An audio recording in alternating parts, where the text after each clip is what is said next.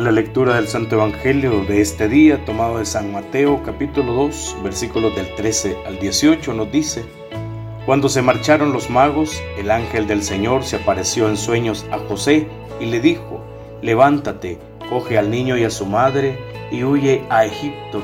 Quédate ahí hasta que yo te avise, porque Herodes va a buscar al niño para matarlo.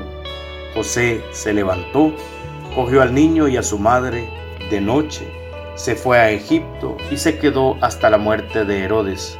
Así cumplió lo que dijo el Señor por el profeta, llamé a mi hijo para que se saliera de Egipto. Al verlo burlado por los magos, Herodes montó en cólera y mandó a matar a todos los niños de dos años para abajo en Belén y sus alrededores. Calculando el tiempo por lo que habían averiguado de los magos, entonces se cumplió el oráculo del profeta Jeremías. Un grito se oye en el Ramá, llanto y lamentos grandes. Es Raquel que llora por sus hijos y rehúsa el consuelo porque ya no viven. Palabra del Señor, gloria y honor a ti, Señor Jesús. Este día 28 de diciembre conmemoramos como iglesia el Día de los Santos Inocentes para recordar pues esas crueles muertes infantiles, pero que la tradición popular lo ha convertido en un día para las bromas, perdiendo así ese respeto al dolor ocasionado en aquel tiempo a muchas familias por aquel lamentable hecho y el sufrimiento cruel de todos estos niños. El origen de el Día de los Santos Niños Inocentes es un episodio del cristianismo, la matanza ordenada por el rey Herodes a todos aquellos niños que fueran menores de dos años nacidos en Belén de Judea, tras el nacimiento de Jesús de Nazaret. Como Herodes no sabía en qué lugar se encontraba Jesús, ordenó asesinar a todos los niños pequeños y de este modo poder asegurarse que acababa con la vida de aquel que estaba destinado a ser rey de reyes y que posiblemente le podría quitar ese reinado que él mantenía.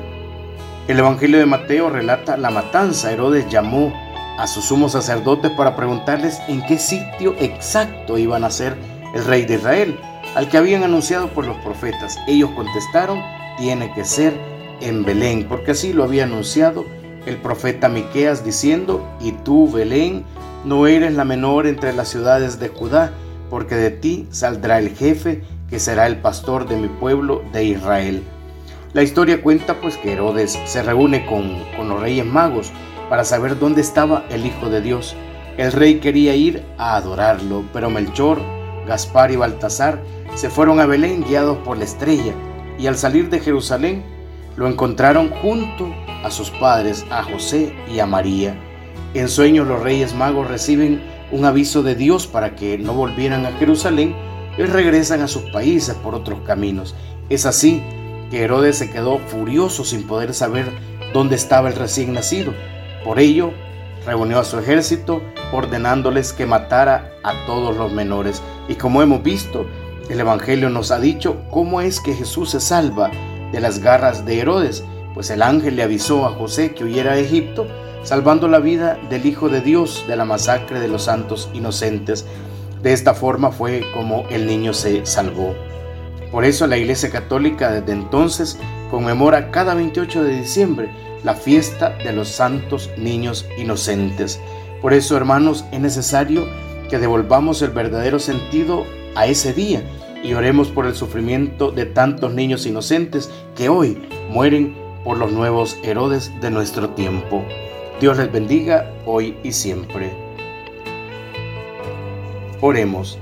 Jesús mío, a muchos escandaliza la reacción de Herodes al matar a tantos inocentes. Tristemente hoy en nuestra sociedad, marcada por la cultura de la muerte, ocurre lo mismo. Pocos reaccionan ante la precaria situación de tantos niños inocentes, de tantos que mueren de hambre, de tantos millones de niños que encuentran la muerte en la misma cuna de la vida, en el vientre de sus propias madres. Señor, en el Día de los Inocentes, haz que cese tanto atropello y tanta violencia hacia los niños. Amén. En el nombre del Padre, del Hijo y del Espíritu Santo. Amén.